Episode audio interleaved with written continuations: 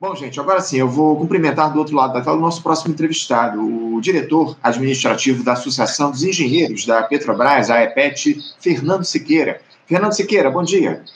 Bom dia, Anderson. Bom dia, ouvintes. Prazer estar com vocês novamente.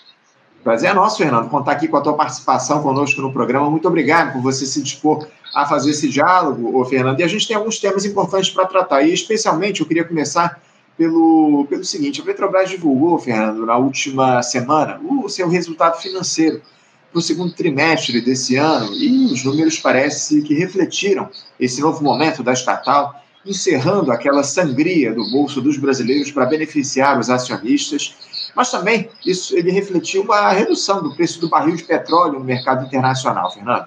A Petrobras fechou um lucro aproximado de 28,8 bilhões de reais no segundo trimestre, o que corresponde a uma queda de 47% em relação ao mesmo período do ano anterior, 2022. Foi o primeiro resultado trimestral anunciado, Fernando, também após a mudança na política de preços da estatal, que deixou de ser o de paridade de importação e passou a considerar uma série de fatores na sua composição. Ainda assim, ô Fernando, 28,8 bilhões de reais não é um lucro nada desprezível, muito pelo contrário. Desse valor, serão distribuídos em forma de dividendos para os acionistas cerca de 15 bilhões de reais. Fernando, eu gostaria que você interpretasse esses números aqui para a gente, por favor. O que, é que esse, esse resultado financeiro da Petrobras agradou vocês da EPET? O que é que isso representa na tua avaliação? Representa uma normalidade, né, Anderson? Porque o, o lucro do passado foi engordado por venda de ativos, né, ativos preciosos, ativos estratégicos, que foram vendidos a preços aviltados. Né? Então, aquele lucro era um lucro é, artificial, um lucro reforçado por uma, uma venda perniciosa dos ativos. Agora é um lucro normal, a Petrobras está é, distribuindo dividendos de uma forma mais racional, mais correta, né? porque você tem que, por lei, distribuir 25%. Então, naquela época, se distribuiu um, um, um conjunto de dividendos exorbitantes, foram 215 bilhões de, de reais distribuídos, né?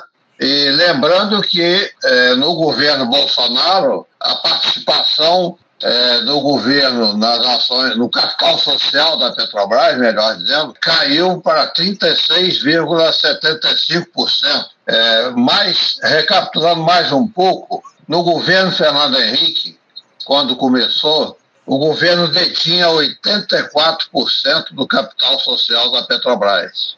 O Fernando Henrique vendeu 36% na Bolsa de Nova York por 5 bilhões de dólares quando na época nós da EPET calculamos esse patrimônio em 100 bilhões de dólares.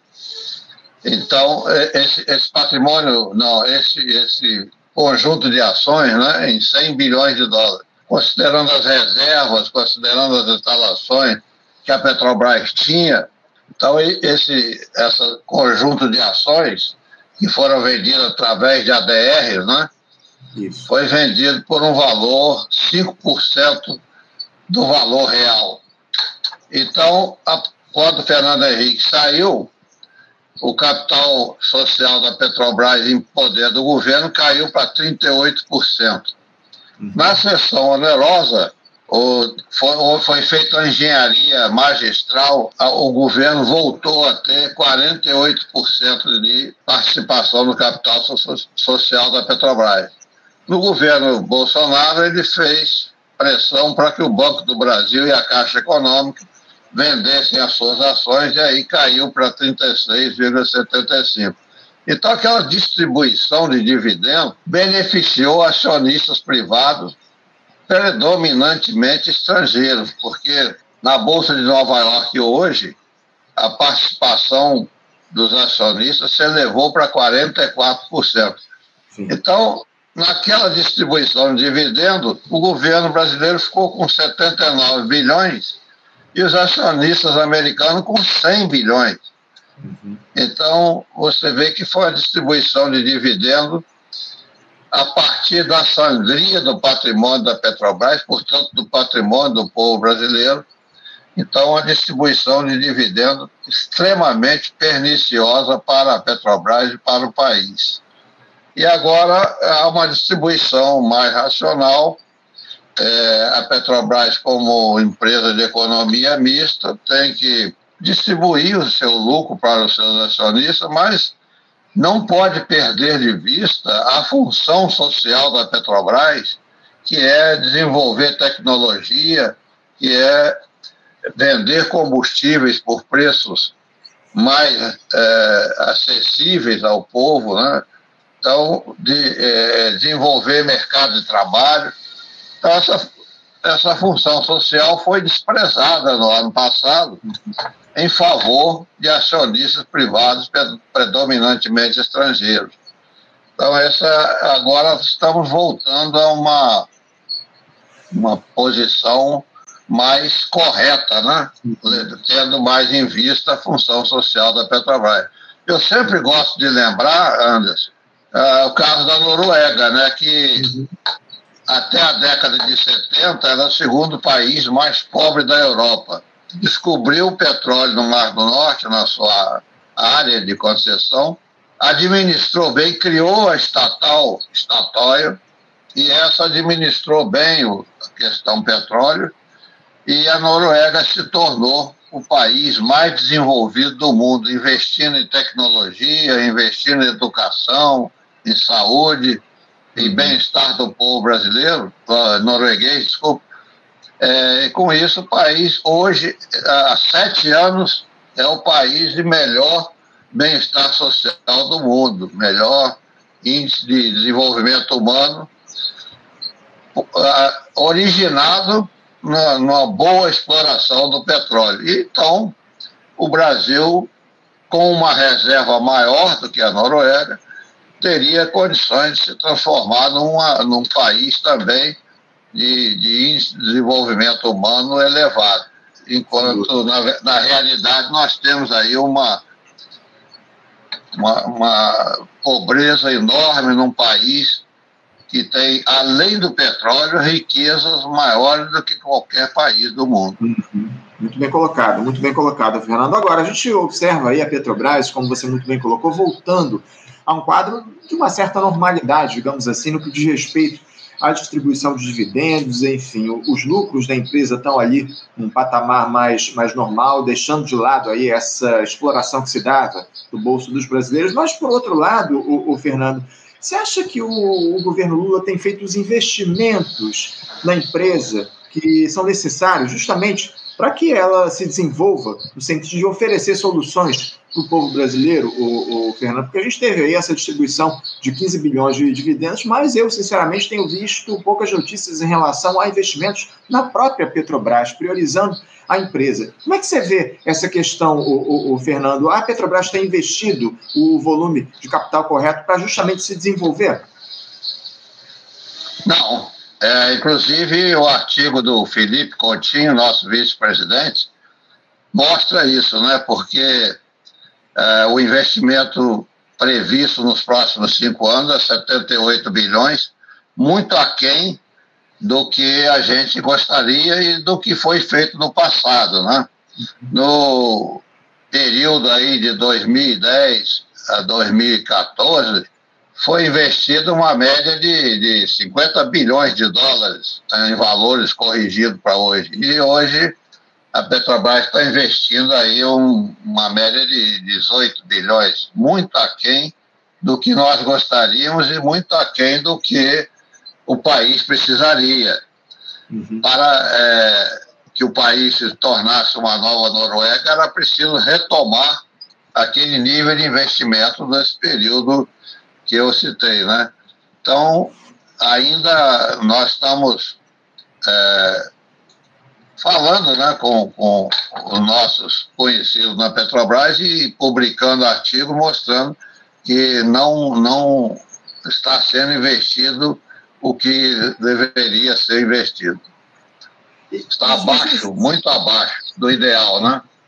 Claro, claro. Isso se dá para uma escolha política, o Fernando, na tua avaliação? Por que, que o governo não tem, de fato, feito os investimentos necessários nessa que é a principal empresa do país, a principal estatal do nosso país, que é a Petrobras, o Fernando? É, de fato, uma escolha política? Como é que você coloca essa, essa questão?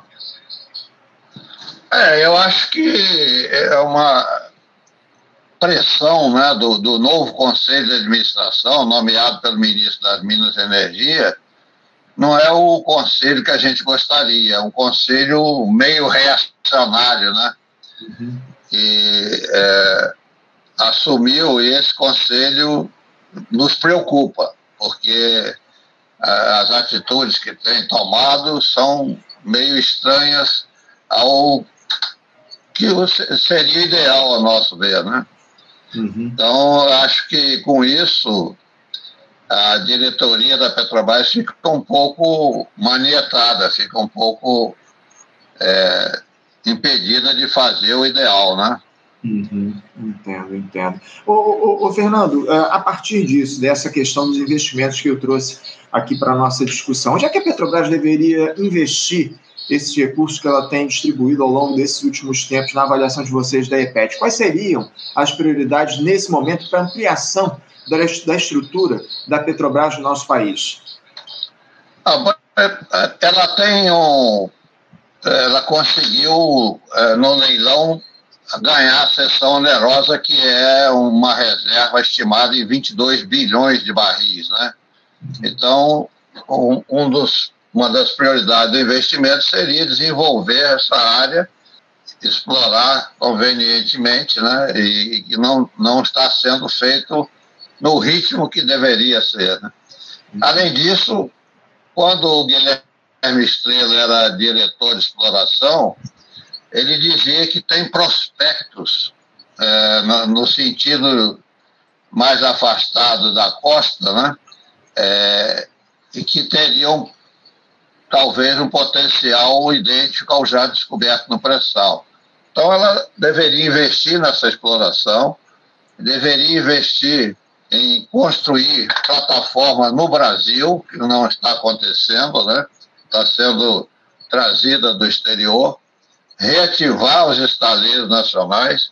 Eu, eu já falei aqui que a Petrobras, quando criou a, a, a Sete Brasil, foi uma ideia muito boa, porque era construir plataformas e sondas no mercado nacional de estaleiros, quer dizer, reativar o parque de estaleiros nacionais, que tem um potencial enorme de, de gerar emprego, gerar desenvolvimento, tecnologia, e isso aí foi tudo é, destruído, né? porque na época, infelizmente, quer dizer, a, a ideia era tão boa que bancos como o BTG Pactual era o maior acionista da Sete Brasil, né?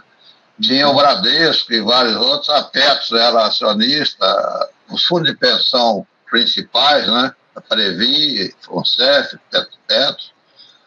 E a ideia era construir 29 sondas no país para servir à exploração da Petrobras.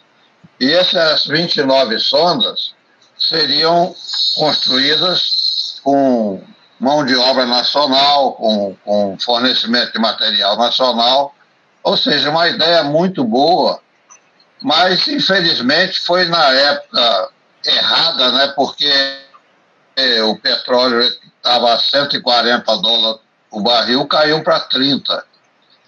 E aí a Petrobras, irresponsavelmente, não honrou o contrato, né? não fez com que é, os estaleiros nacionais é, trabalhassem, e aí nomeou um, um, presidente que deixou levar pela corrupção, pagou aos estaleiros sem a devida contrapartida em serviço, e aí a, a Sete Brasil naufragou. Mas é, na época a Petrobras não honrou o contrato, aí o banco BNDES não, não colocou o recurso que deveria, e aí inviabilizou a empresa junto com a corrupção do Barusco, é, a, a, empresa faliu. E acho que isso pode ser retomado. A lição do passado pode servir de base para uma nova retomada com sentido de um nacionalismo, de um desenvolvimento social, de geração de empregos, etc. Então é uma ideia que deveria ser retomada com todos os cuidados para não repetir os fracassos do passado. Então, com isso, a Petrobras poderia cumprir a sua função social, que é gerar emprego, desenvolvimento, etc. Eu gostaria até de lembrar, Anderson, que os jornais não dão o devido mérito, né?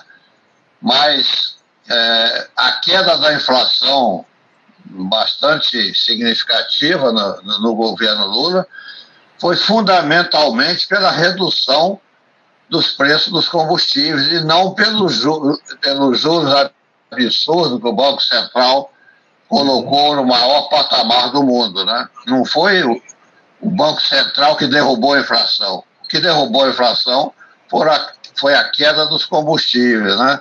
Lembrando, como eu já falei, que o diesel é o combustível que move uh, o transporte nacional de bens, uhum. serviços, pessoas, alimentos, né? Então, em 2022, a, a, inflação dos alimentos foi da ordem de 30%, fundamentalmente por causa do preço absurdo do óleo diesel, que chegou a R$ reais por litro, né?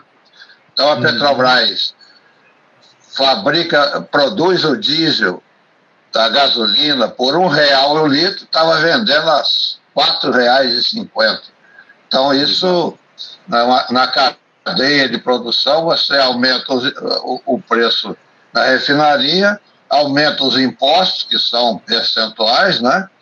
É, aumenta o lucro das distribuidoras, e aí o, e tudo isso em detrimento do povo brasileiro, o que fez a, a inflação disparar e o Banco Central que é comandado pelo sistema financeiro, né? o Copom é todo ele é, de representante do sistema financeiro que lucra com os juros altos. Sim, e aí sim, sim. o povo brasileiro sofreu essa inflação devido a esse, esse absurdo completo aí de é. ter o juro mais, mais alto do mundo, né?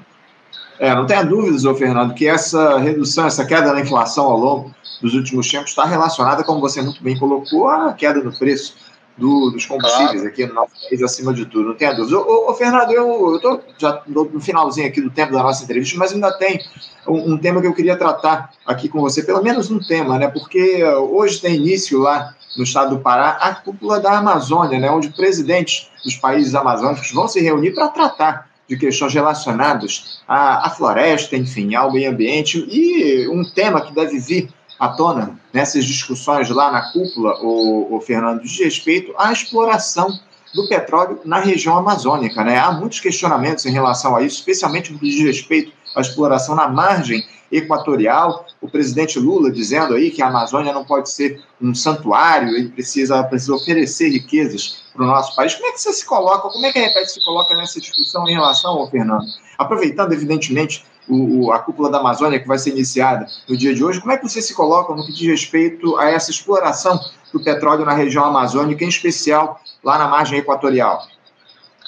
A gente é inteiramente favorável por várias razões. Primeiro, que essa exploração, como, como demonstra muito bem né, aqui o pré-sal, o pré-sal não está poluindo nada, não está afetando em forma alguma o meio ambiente. E a exploração nessa margem equatorial não atingiria a Amazônia. Eu acho que as duas coisas são importantes: é recuperar a floresta amazônica, que foi extremamente agredida, principalmente no governo Bolsonaro, né? E explorar eh, o petróleo lá em águas profundas não vai ter consequência nenhuma de danosa ao meio ambiente da Amazônia. Então, a gente é inteiramente favorável a essa exploração. É, uma coisa não tem a ver com a outra, né? E uhum. ficamos satisfeitos que o governo Lula está dando muita importância à recuperação da Amazônia, que é o pulmão do mundo, né? E, e é um, um, um patrimônio do povo brasileiro. A Amazônia, além de, de, tratar o gás carbônico do meio ambiente, né, transformando isso e, e, e, soltando oxigênio, ela tem uma função importante nas chuvas, né? As correntes de, de, de umidade que vem de lá são fundamentais para regularizar as chuvas no país. Então é, é, é, um, é um santuário, né, vamos dizer assim, que tem que ser extremamente defendido e, e, e, recuperado. E, mas não tem nada a ver uma coisa com a outra, porque a exploração em águas profundas não afeta de forma alguma o meio ambiente, como atesta o pré-sal, a exploração do pré-sal. Você não vê nenhuma agressão ao meio ambiente com a exploração do pré-sal. Né? É. Não tem dúvidas. É, é uma questão que tem provocado muita polêmica. Essa que é a verdade, o, o, Fernando, e a gente vai acompanhar como é que ela vai se dar ao longo dos próximos tempos. Eu tenho, eu estou aguardando aqui ainda o nosso próximo entrevistado, então eu queria trazer uma outra questão, porque eu tenho muitos comentários aqui, o Fernando, dos nossos espectadores. Eu queria trazer aqui o do Alexandre Brito, ele que é petroleiro, diz aqui o seguinte: é inacreditável o campo progressista aturar a composição do Conselho de Administração da Petrobras. Revoltante, um conselho voltado para o mercado de ações e de costas para o povo.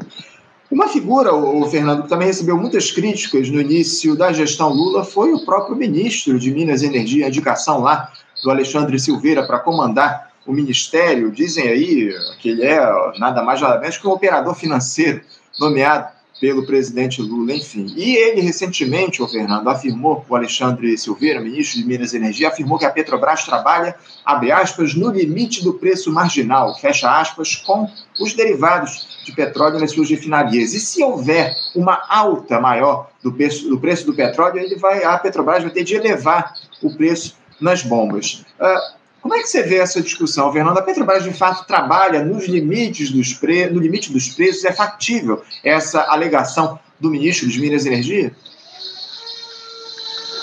É, o ministro das Minas e Energia não é o, o nosso preferido, logicamente, né? mas é, tem, tem, tem que haver um balanço aí, porque você vê, com, a, com o preço absurdo aí da, da paridade de preço de importação, PPI, é, criou-se uma associação de importadores, que agora faz uma pressão enorme para a Petrobras elevar os preços, né?